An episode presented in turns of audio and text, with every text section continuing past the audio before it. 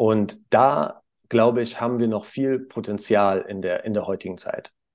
Ich glaube, die geistige Flexibilität und die geistige mhm. Beweglichkeit einer Führungskraft ist heute wichtiger denn je, oder?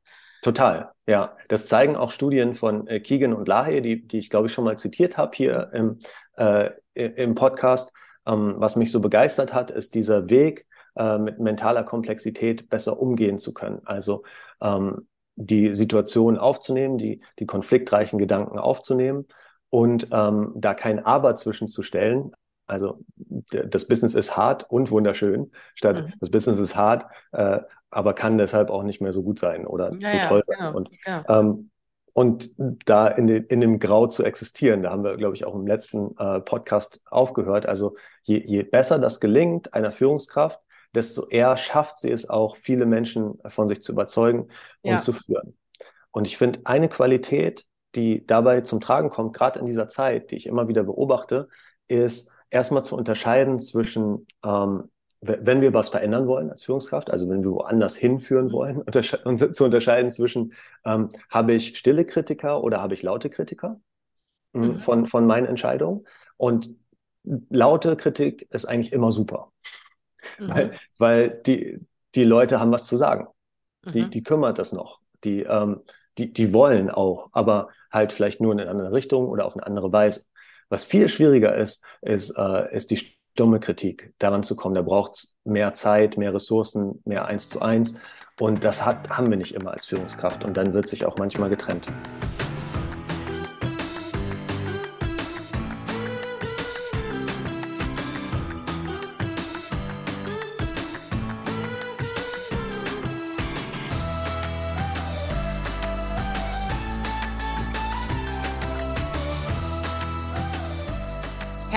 Willkommen heute wieder in meiner Show. Schön, dass du wieder da bist und heute habe ich auch wieder Ben bei mir. Dr. Ben Hartwig, der sich sehr intensiv mit den Themen Resilienz beschäftigt, mit dem Thema Führung, der auch selber Improvisationstheater macht und ja, mit Menschen eigentlich ständig zusammen ist und die verschiedenen Situationen der Menschen kennengelernt hat. Ich glaube, er kann gleich besser selber noch ein bisschen was über sich erzählen. Ich sage erstmal herzlich willkommen. Schön, dass du heute wieder in unserer Show bist, Dr. Ben Hartwig. Herzlichen Dank für die Einladung. Wieder wahnsinnig schön hier zu sein und ich freue mich auf das Gespräch jetzt gleich. Das ist jetzt die fünfte Show, die wir gemeinsam machen, Ben, ne? Wahnsinn, es ist Jubiläum. Es ist Zeit, einen Sekt aufzumachen und um sich zu freuen. ein bisschen, ja. Wollen wir nicht bis zehn warten? Jetzt kriegt Ben Schreck. Oh Gott, zehnmal mit Regina. Ja. Nein, das ist total super. Äh, da, da, da entsteht was, äh, es gibt Geschichte, es gibt eine Entwicklung mm, und nur dann kann Führung ja auch stattfinden. Genau. Und apropos Geschichte, hätten, ja. Die Leute, die, die dranbleiben bis zum Schluss, werden auch diesmal, Ben, ich sag's dir, wieder mit einer Geschichte von Ben belohnt. Für oder? mich ist das, das wissen die Leute ja gar nicht. Für mich ist das immer eine Überraschung. Ne? Ich, ich habe mir das nicht vorher überlegt. Ähm, und in meinem Kopf rattert das jetzt schon, was erzähle ich denn dann? Aber wir lassen uns mal überraschen, wo das Gespräch hinführt. Und dann gibt's natürlich auch wieder eine Geschichte. Ben ist nämlich ein wahnsinniger Geschichtenerzähler und äh, ich hänge an seinen Lippen, wenn er eine Geschichte erzählt. Und er hat in den letzten Shows am Schluss immer eine schöne Geschichte erzählt. Und äh, ja, ich freue mich auch auf die Geschichte von heute. Aber zunächst einmal geht es um das Thema Führung. Mhm. Und es passiert ja ziemlich viel in der Führung. Ne? Also es verändert sich ja alles. Die Menschen verändern sich, das Umfeld verändert sich. Durch die Digitalisierung wissen wir heute schon gar nicht mehr, wo wir morgen was tun, ähm, mit welchen Hilfsmitteln wir wieder arbeiten, wie die künstliche Intelligenz bei uns einwirkt, wie sich die Organisationsstruktur ändert. Viele kommen vom Urlaub wieder ins Büro und wissen gar nicht mehr, wo sie überhaupt noch arbeiten und was die aktuellen Aufgaben denn jetzt wieder sind. Also es ist alles in Bewegung. Mhm. Und das ist natürlich auch eine große Herausforderung für die Führungskraft. Mhm. Absolut. Wie siehst du das im Moment? Was sind so aus deiner Sicht so, ich sag mal, die, die Top drei größten Herausforderungen für die Führungskräfte von heute und morgen?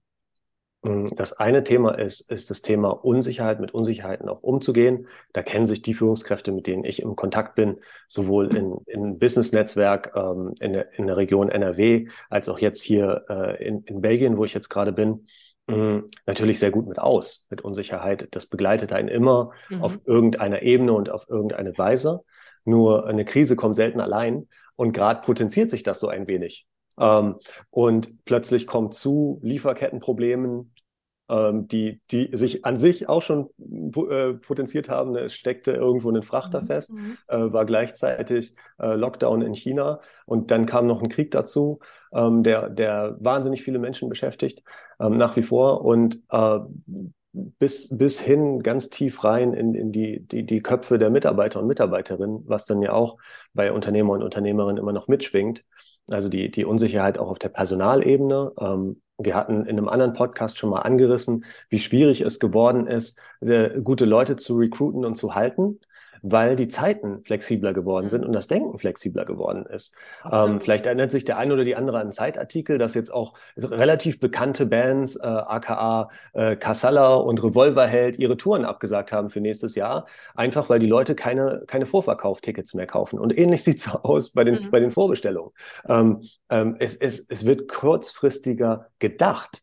Und das fast in der, in der ganzen westlichen Welt. Mhm. Und ähm, das ist eine große Herausforderung, also das Thema Unsicherheit. Ähm, und da, da, da drin steckt, das höre ich von meinem Team öfter, ähm, das Thema Perspektive. Ich höre in meinem Team dann öfter, äh, Ben, wo geht's denn hin mit der Firma? was, was kommt denn als nächstes? Und ich kann dann immer so sagen, ich weiß es nicht. Ähm, ich ich kann es dir nicht hundertprozentig sagen. Ich kann es dir auch wieder nur relativ kurzfristig sagen. Ähm, also die beiden Sachen hängen äh, miteinander zusammen, Zukunft und Vergangenheit. Und das dritte Thema ist dann ähm, ist, ist dann auch das Thema äh, Rollenverständnis ganz oft. Also Vergangenheit, Zukunft und Gegenwart. Mhm. Hm, wer bin ich als Führungskraft? Wie äh, finde ich mich zurecht? Wie bleibe ich authentisch und mir treu, obwohl sich das ganze Marktumfeld umwälzt und zwar in einer Geschwindigkeit, die wir auf, äh, auf diese Art noch nicht gesehen haben, potenziert durch Pandemie, Kriege, äh, Liefer Lieferschwierigkeiten, Völker, die sich nicht mehr so verständigen wie früher. Ja, und vor allen Dingen auch noch, was habe ich überhaupt noch für eine Rolle als Führungskraft? Ne? Mhm. Auf der einen Seite bin ich Führungskraft, auf der anderen Seite will vielleicht meine Firma agil werden. Dann gibt es einen Agile Master, einen Scrum Master, einen Product Owner. Äh, was mhm. ist denn jetzt noch eigentlich meine mhm. Rolle als Führungskraft? Wer mhm. führt denn jetzt die Mitarbeitergespräche? Wer, wer äh, ja, ist, ist verantwortlich für welches Thema? Und ich glaube, das ist heutzutage auch ein Riesenthema. Ne? Es wird mhm. unwahrscheinlich viel eingeführt, auch was das Thema Agilität angeht. Aber die Rollen der Menschen, werden die auch wirklich 100 Prozent verteilt? Ne? Und was macht die Führungskraft, die gestern alles gemacht hat? Hm, ja, ja, auch eine, auch eine sehr spannende Frage. Ne? Ähm, Rollenfindung, Thema Rollenfindung. Und ich glaube, darunter steckt noch das Thema Attitüde, die uns einen Hinweis geben kann zur Rollenfindung. Als Beispiel war ich äh, vor kurzem in einem, in einem Call mit einer Führungskraft, die ich sehr schätze aus London. Und äh, da waren mehrere Firmen an einem Deal beteiligt und es stand so ein bisschen auf der Kippe. Hm, verkaufen wir was, verkaufen wir nichts. Und ähm, er ist aufgetaucht in dem Call als, als Führungskraft, ohne äh, wirklich eine Rolle zu haben oder angemeldet zu sein. Er ist halt aufgetaucht und dann äh, wurde er halt auch gefragt, äh, wie, wie, er das sieht, warum er hier ist. Und ähm, er hat den schönen Satz gesagt, I'm just here to ooze out reassurance. und er hat uns äh, Sicherheit, ähm, ähm, Confidence gegeben und, und das ist es ja oft als Führungskraft. Es wird sich an Hierarchie orientiert. Also wir haben versucht, keine Hierarchie zu haben in einigen äh, Regionen dieser Welt und auch in Deutschland selbst. Äh, das funktioniert nicht besonders gut. Nee. Menschen orientieren sich an einer Hierarchie ja. und manchmal auch an einer gefühlten Hierarchie. Absolut. Ähm, das ist auch interessant. Nicht immer die Führungskraft ist hierarchisch ganz oben. ähm, und ich, ich glaube, das kann es auch manchmal brauchen und kann manchmal in ganz spezifischen Kontexten äh, hilfreich sein. Zum Beispiel, wenn eine neue Führungskraft ins Team kommt, erstmal zuzuhören, sich vielleicht auch erstmal unterzuordnen, wenn man das Team neu übernommen hat und gerade wenn das Team dysfunktional ist. In diesen Situationen bin ich öfter. Ähm, nur dann den Wechsel hinzukriegen und da kommt das Situative äh, rein. Also was ist gerade meine Situation? Was ist der, der Kontext, in dem ich führe? Ähm, und schaffe ich es mir, einen anderen Hut anzuziehen? Und das gelingt ja nur, wenn meine Attitüde darunter klar ist. Wenn mhm. ich weiß, ich bin sicher, in, ich ruhe in mir selbst und ich, ich kann mir diesen anderen Hut aufsetzen und ich weiß auch, dass es ein Hut ist. Äh, und ich muss mir das nicht, nicht komplett anziehen. Ähm, und da glaube ich, haben wir noch viel Potenzial in der, in der heutigen Zeit. Ich glaube, die geistige Flexibilität und die geistige mhm. Beweglichkeit einer Führungskraft ist heute wichtiger denn je, oder? Total, ja. Das zeigen auch Studien von äh, Keegan und Lahe, die, die ich glaube ich schon mal zitiert habe hier im, äh, im Podcast. Ähm, was mich so begeistert hat, ist dieser Weg, äh, mit mentaler Komplexität besser umgehen zu können. Also ähm, die Situation aufzunehmen, die, die konfliktreichen Gedanken aufzunehmen und ähm, da kein Aber zwischenzustellen. Also das Business ist hart und wunderschön, statt mhm. das Business ist hart, äh, aber kann deshalb auch nicht mehr so gut sein oder ja, zu toll sein. Genau, und, ja. ähm, und da in, de, in dem Grau zu existieren, da haben wir, glaube ich, auch im letzten äh, Podcast aufgehört. Also je, je besser das gelingt einer Führungskraft, desto eher schafft sie es auch, viele Menschen von sich zu überzeugen und ja. zu führen. Und ich finde, eine Qualität, die dabei zum Tragen kommt, gerade in dieser Zeit, die ich immer wieder beobachte, ist erstmal zu unterscheiden zwischen, ähm, wenn wir was verändern wollen als Führungskraft, also wenn wir woanders hinführen wollen, untersche zu unterscheiden zwischen, ähm, habe ich stille Kritiker oder habe ich laute Kritiker hm, mhm. von, von meinen Entscheidungen. Und laute Kritik ist eigentlich immer super. Mhm. Weil, weil die, die Leute haben was zu sagen. Mhm. Die, die kümmert das noch. Die, ähm, die, die wollen auch, aber halt vielleicht nur in eine andere Richtung oder auf eine andere Weise. Was viel schwieriger ist, ist, äh, ist die stumme Kritik, daran zu kommen. Da braucht es mehr Zeit, mehr Ressourcen, mehr eins zu eins. Und das hat, haben wir nicht immer als Führungskraft. Und dann wird sich auch manchmal getrennt. Ja. Da, also, also das sehe ich auch. Und äh, was du eben gesagt hast, auch wenn es keine offizielle Führung gibt, ich habe es ja erlebt, es ist jetzt schon äh, 15 Jahre her, ich war eher bei Obi in der IT, auch Personalleiterin, und da kam irgendjemand auf die Idee, die Hierarchie abzuschaffen und nur noch Projektmanagement zu machen. Mhm. Und äh, da habe ich wirklich erlebt, was das bedeutet, wenn die Führung auf einmal ausgeschaltet wird. Ne? Also jede Führungskraft hat dann plötzlich einen anderen Job bekommen. Die war dann irgendwie Produktowner für Produkt XY mhm. und die Mitarbeiter hatten keine Führungskräfte mehr. Mhm. Und das war so furchtbar. Die haben dann immer versucht, zu ihren alten Führungskräften zu gehen und sich auszuweinen und, und anzulehnen, aber die durften mhm. das natürlich auch in der Form nicht mehr. Mhm. Ich war damals für die Geschäftsleitung verantwortlich, äh, habe direkt für die Geschäftsführung gearbeitet. Dann waren auf einmal 400 Mitarbeiter, die an die Geschäftsführung antraten und mit ihren Problemchen dann auf einmal. Und so bin ich damals äh, zur Personalleiterin geworden, weil man festgestellt hat, man braucht irgendwie eine Instanz, die sich dann um die Menschen kümmert. Aber es war ein heilloses Chaos.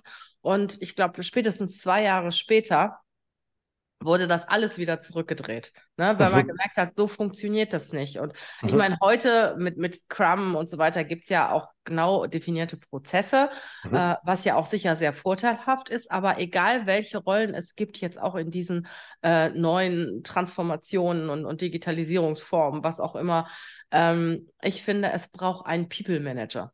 Egal, mhm.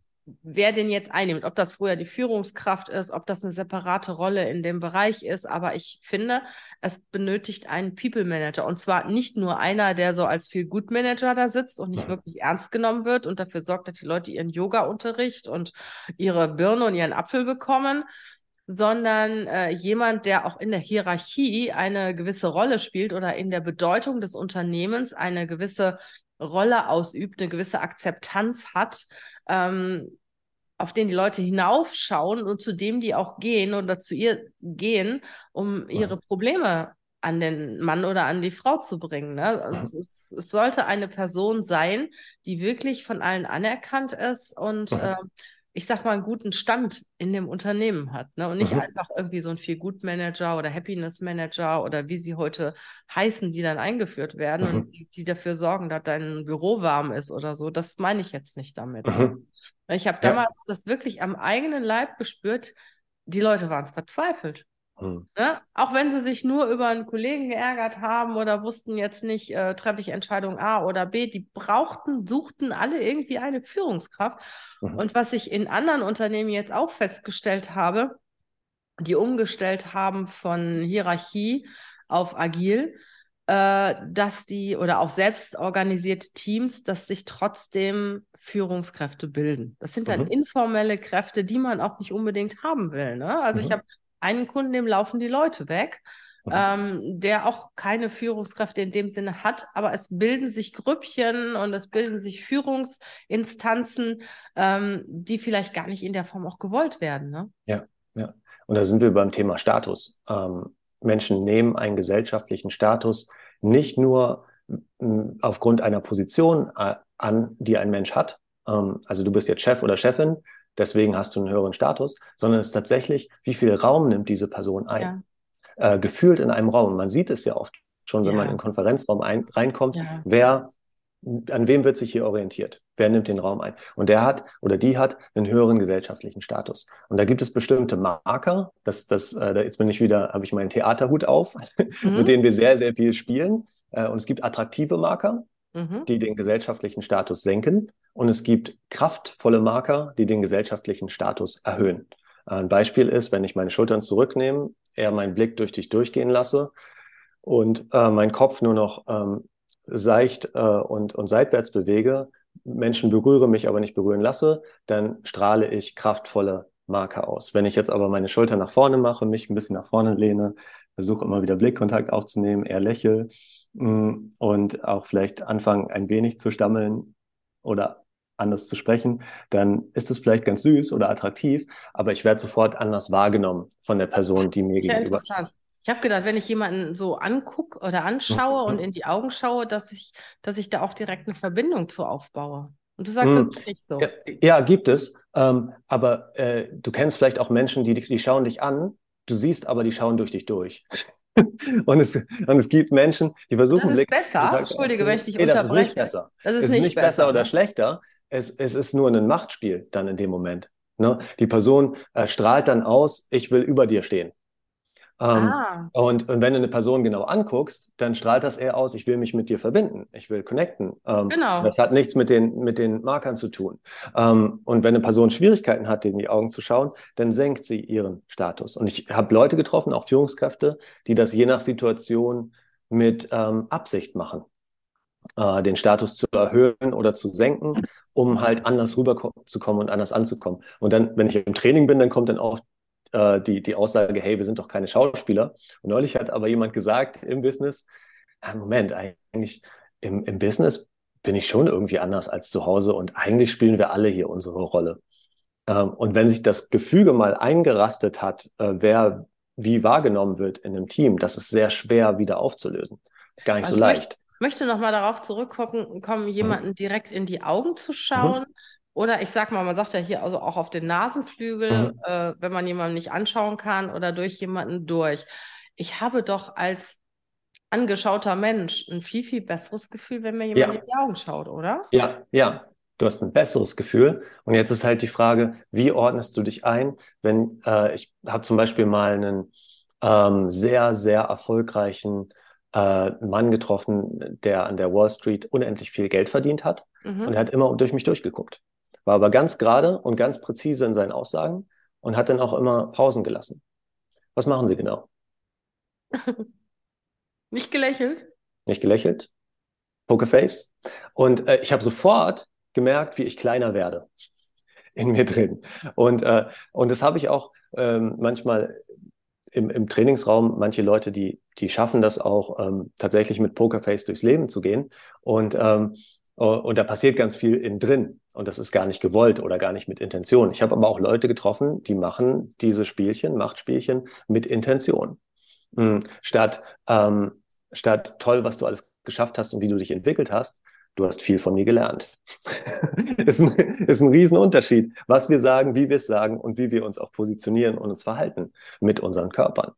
Ähm, wenn dich jemand anschaut, dann ist das oft eine Sache von, ähm, ich sehe dich, ich bin auf Augenhöhe mit dir, ähm, ich, ich nehme dich als, als Person wahr. Ähm, genau. Wenn jemand durch dich durchschaut, dann strahlt das ähm, höheren Status aus. Ich will, ich will, ich will dich tiefer sehen als mich. Oh. Ähm, und äh, äh, dieses, dieses Durchstarren, dieses an Horizont starren, dieses äh, nichts an sich rankommen lassen, das sind ähm, körperliche Marker, die wir im Theater nutzen.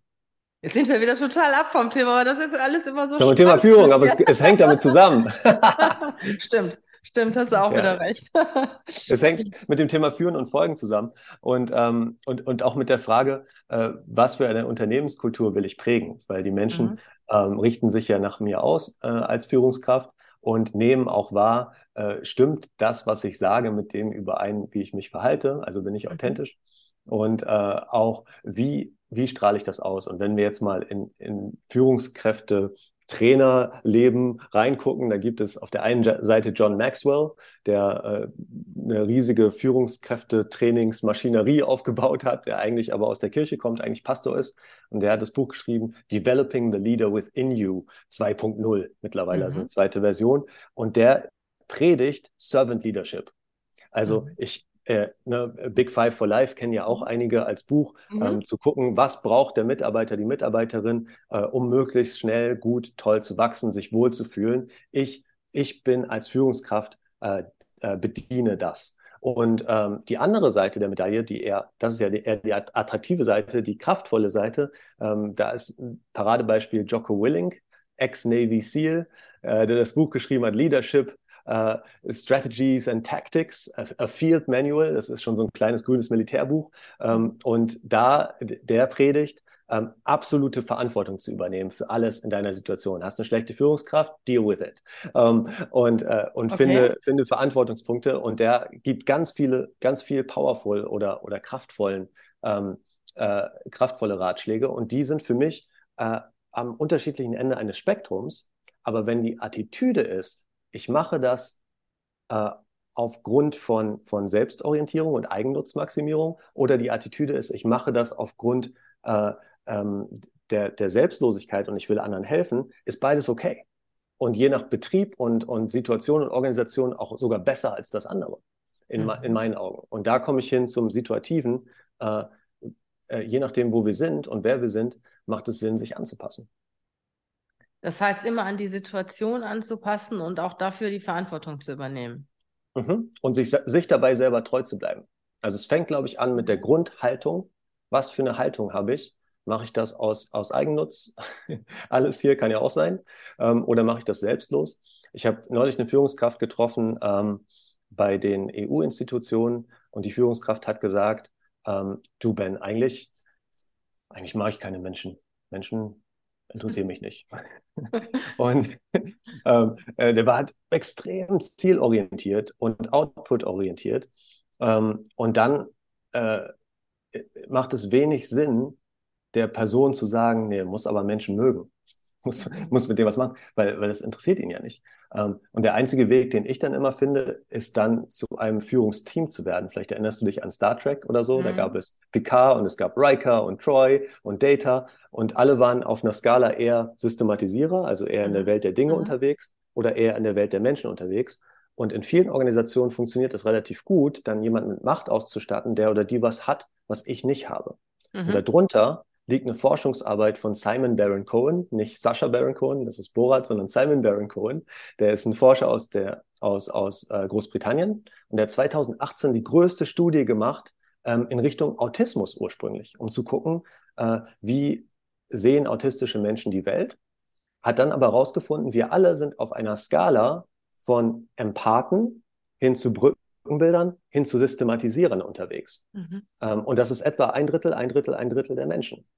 Und das Interessante ist, je mehr Menschen in System denken, äh, auch als Führungskräfte, je mehr Menschen zielorientiert, outputorientiert, systemorientiert, betriebsorientiert sind, desto schwerer fällt denen ähm, eine, eine Art von Empathie zu haben oder zu entwickeln. Und das ist die, die kognitive Empathie. Die fühlen immer noch selber mhm. Schmerz und Dinge, aber zu, eine Person anzugucken und zu sehen, wie es der geht, das fällt äh, diesen Menschen schwer und umgekehrt.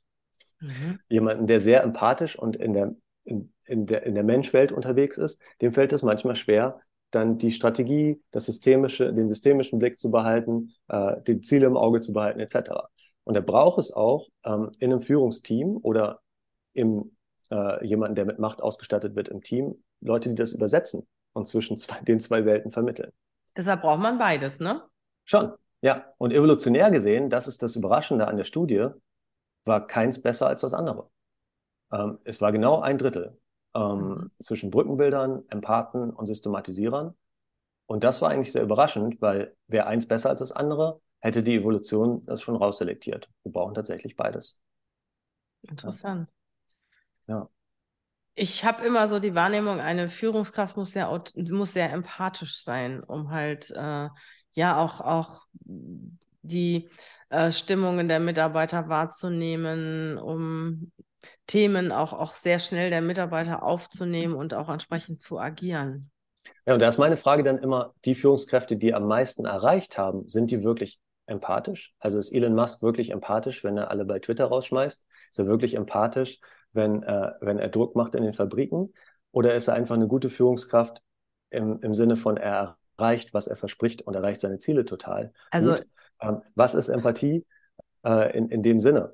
Ähm, we, we, wem gehört mein Herz? Der Firma und den Zielen ähm, oder der großen Vision oder tatsächlich den einzelnen Menschen in der Firma? Ja, ja, ist halt die ähm, Frage, bist du eine ja. gute Führungskraft oder ein guter mhm. Unternehmer? Das ist ja auch noch ein Unterschied. Ne? Ja. Mhm. Eine ja. Führungskraft, äh, finde ich, muss, eine gute Führungskraft muss schon auf die Menschen eingehen. Äh, Elon Musk, der ja jetzt, was weiß ich, die Hälfte eines Unternehmens rausschmeißt, ist vielleicht nicht unbedingt eine gute Führungskraft. Ähm, aber er ist sehr erfolgreich mit dem, was er tut. Sagen wir mal so. Er hat zumindest äh, damit schon eine ganze Menge Geld verdient. Ne? Mhm. Und das Und ist ja auch so, dass ja. Patriarchen ja auch sehr erfolgreiche Unternehmer mhm. sind. Oder auch ähm, Narzissten sind ja auch sehr erfolgreich. Ne? Psychopathen sind sehr erfolgreich in dem, was sie tun. Ne? Die äh, verschleißen nur eine Menge Menschen, aber die mhm. Unternehmen bringen sie schon nach vorne. Und mhm. es gibt ja Unternehmen, die gewisse ähm, Aktionen durchzuführen haben, Massenentlassungen und ähnliches. Und da sind solche Leute natürlich richtig gut, denen die Menschen egal sind. Mhm. Wenn die jetzt mit jedem Menschen, der geht, weinen äh, oder wenn, wenn, denen das alles sehr nahe geht, dann machen, können die ihren Job nicht richtig machen. Ne? Ähm, aber ich, ich gehe jetzt mal einfach von, davon aus, eine gute Führungskraft, die ihre Menschen motiviert, mhm. motivieren sollte, mitziehen sollte und eine mhm. Beziehung mhm. zu den Menschen aufbaut, um halt gute Ergebnisse zu erzielen, ähm, hat ja auch in der Regel gute Ergebnisse. Also ich sag mal, gute Führung beziehungsweise zufriedene, äh, motivierte Mitarbeiter gehen ja einher mit einem guten Unternehmensergebnis. Also es ist ja sehr häufig so, dass gute Mitarbeiter auch sehr engagiert sind und gutes Unternehmensergebnis ja. erzielen. Und äh, dann diese andere Geschichte ist, du hast dann Patriarchen an der Spitze oder so Leute wie Elon Musk, die da ihre Vision durchziehen, die vielleicht heute anders ist als gestern und als morgen, alles wieder umschmeißen. Die Menschen sind dem total egal. Ne? Er hat Erfolg mit dem, was er tut, muss man ja ganz klar sagen. Ähm, was ist jetzt besser? Ne? Ich glaube, man braucht alles, oder? Ähm, es ist auch immer noch die Frage dahinter, finde ich, ähm, was ist Erfolg? Mhm. Also ist es tatsächlich am Ende die, schwarze, die schwarzen Zahlen, ähm, ein gutes EBIT, ähm, die zufriedenen Aktionäre? Oder messe ich vielleicht auch andere Sachen? Fange ich an zu messen, wie wenig meiner Mitarbeiter kündigen, ähm, wie zufrieden die sind? Also wie messe ich den Erfolg von vornherein in dem Unternehmen, was ich habe und was ich aufbaue? Und womit bin ich dann auch, womit kann ich gut schlafen? Mhm. Als, als Führungskraft und als Unternehmer. Äh, was, was entspricht mir? Weil man Ne? Man führt andere irgendwo hin. Und ich mag dieses Zitat, wenn wir das tun, dann müssen wir manchmal aufpassen, dass wir nicht, so, nicht schon 100 Schritte vorweggehen äh, äh, und uns manchmal umschauen, ob die anderen uns noch folgen oder spazieren gehen. Mhm. Ähm, und die, die Idee ist ja, ähm, das zu teilen, wo man, wo man hin will äh, und das auch zu leben, wo man hin will. Also was ist Erfolg? Und das definieren Führungskräfte sehr, sehr unterschiedlich. Äh, bei manchen ist es tatsächlich bestimmte Ziele zu erreichen, bei anderen ist es Wachstum, bei vielen ist es Wachstum. Äh, und bei anderen sind dann, wenn man sich entscheiden muss, vielleicht doch die Menschen oder die Mitarbeiter im, im Fokus. Mhm. Ähm, und das sind dann die Unternehmerinnen, also ich habe eine Unternehmerin gesprochen, in der Corona-Krise hat ein Reisebüro und ähm, hat gesagt, dann arbeite ich drei Jahre länger, ich will jetzt niemanden rausschmeißen und hat einen riesen Kredit aufgenommen. Wow. Ähm, und das ist ein Unterschied zu, hey, ich mache den Laden dicht und gehe in Rente oder ich verkaufe das Ding mhm. ähm, für, für ein bisschen weniger, ist ja auch egal. Ich bin ja fertig. Und, ähm, und wenn, wenn man sich nämlich entscheiden muss, wenn wir alles wir könnten, wäre es immer super. Aber es gibt halt Situationen wie Krisensituationen wie jetzt, wo man sich manchmal entscheiden muss. Mhm. Und wenn man dann das nicht klar hat als Führungskraft, dann, dann führt man nicht, dann managt man höchstens. Ähm, und das ist für mich noch eine viel wichtigere Frage. Also was ist Erfolg? Hm. Ja, ja, die meisten Unternehmen haben ja Gewinnmaximierung. Ne? Und ja. äh, das ist ja, und, und ich sag mal, wenn du keine schwarzen Zahlen schreibst, dann kannst du deine Mitarbeiter auf Dauer auch nicht halten. So ist es Mhm. ja auch definitiv. Ja, oder in der ja. Startup-Welt, wo ich war, war es nicht Gewinnmaximierung, sondern schnelles Wachstum. Ja, Ne? Schnell, möglichst viele Marktanteile und dann guckt man, äh, kriegt man das schon monetarisiert am Ende, das Geschäftsmodell. Ähm, total, ähm, je nachdem, wo man ist, sind das oft die Sachen, die man findet. Aber ähm, es gibt auch Gegenbeispiele mhm. ähm, dazu, äh, ähm, wo, ne, also ich finde immer das Beispiel äh, Wikipedia ähm, ist immer noch eine der größten zehn Webseiten der Welt stimmt. und es funktioniert, weil die Leute spenden, weil die Leute da was reinlegen, weil Leute den Wert erkennen. Ähm, und das sind, das sind Sachen, wo wir uns auch fragen möchten, müssen, meiner Meinung nach, in was für einer Welt wollen wir leben. Mhm. Ähm, letztendlich sieht es aber in der Forschung ein wenig so aus, ähm, und da bin ich bei äh, Scott Barry Kaufman, der das erforscht, dass wir alles doch irgendwie ähm, kleine Narzissten sind und vielleicht doch immer der Eigennutz mitschwingt irgendwo in dem, was wir tun. Ähm, und wir nur Klar. so gut darin werden können, andere auch mitzudenken. Und ähm, da, da ist wieder die Frage, sind wir im Grunde gut oder sind wir doch kleine Machiavellis? Mhm. Und die Antwort ist wahrscheinlich beides. Und Mhm. dann kommt es darauf an, ähm, was wir damit machen. Interessant, Ben. Mhm. Ich würde sagen, time to tell the story.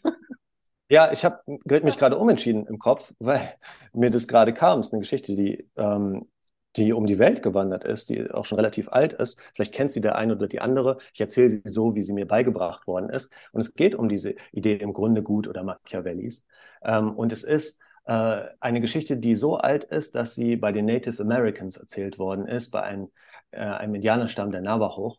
Und ähm, die Geschichte ist von Generation zu Generation weitergetragen worden. Und in unserer Geschichte sind wir in einem Tipi und wir beobachten einen alten Indianerhäuptling, wie er am Feuer sitzt und äh, seine, seine Enkeltochter kommt herein und setzt sich mit dazu ans Lagerfeuer und die beiden sitzen am Feuer und starren lange auf die Flammen. Und irgendwann sagt der Alte, der Opa, sagt, äh, weißt du, in jedem Menschen von uns, in jedem Menschen auf der Welt leben zwei Wölfe. Ein schwarzer Wolf, er steht für die Dunkelheit, die Missgunst und den Neid und den Eigennutz. Und ein weißer Wolf, der steht für die Selbstlosigkeit, für die Liebe, für die Hoffnung. Und beide sind in einen unendlichen Kampf miteinander verwickelt. Und dann starrt er wieder auf die Flammen. Nach einer Zeit blickt die Enkeltochter auf und sagt, Opa, welcher von den Wölfen gewinnt den Kampf? Und er schaut sie an und sagt, der, den du fütterst. Und äh, äh, ich glaube, das passt ganz schön Krass. zu dieser Ja. Idee. Ja. Ja. schöne Geschichte. Schöne Geschichte, Ben. Du, ich danke dir heute für den Führungsinput und äh, ich weiß nicht, ob es noch was mit uns gibt. Ich würde es mir wünschen. Ich weiß es auch nicht, ja. Du hast ja Möchtest gesagt, du? äh, ze Möchtest- zehnmal ist Jubiläum. Wir sind Ja, erst also, also wenn du möchtest, Tages, dann machen wir, Tages dann machen wir die zehn voll, oder? se- sehen wir uns wieder. Ähm, vielleicht gibt es eine kleine Pause, bis wir uns wiedersehen. Wir schauen mal. Ähm, oder vielleicht geht es direkt weiter. Es hat mir sehr, sehr viel Spaß gemacht, diese Reihe mit dir zu machen. Vielen Dank für die Einladung. Ich finde, du machst es ganz toll, ähm, wie Danke, du das aufgebaut hast und, ähm, und teilst mit der Community. Ich hoffe, der eine oder die andere kann, konnte sich was rausziehen daraus. Und ähm, äh, euch alles Gute. Manchmal kann man Führung nicht lösen, sondern man kann sie nur meistern. Ja, und wenn ihr Ben buchen wollt, die Kontaktdaten findet ihr in den Shownotes. Macht's gut. Tschüss. Tschüss.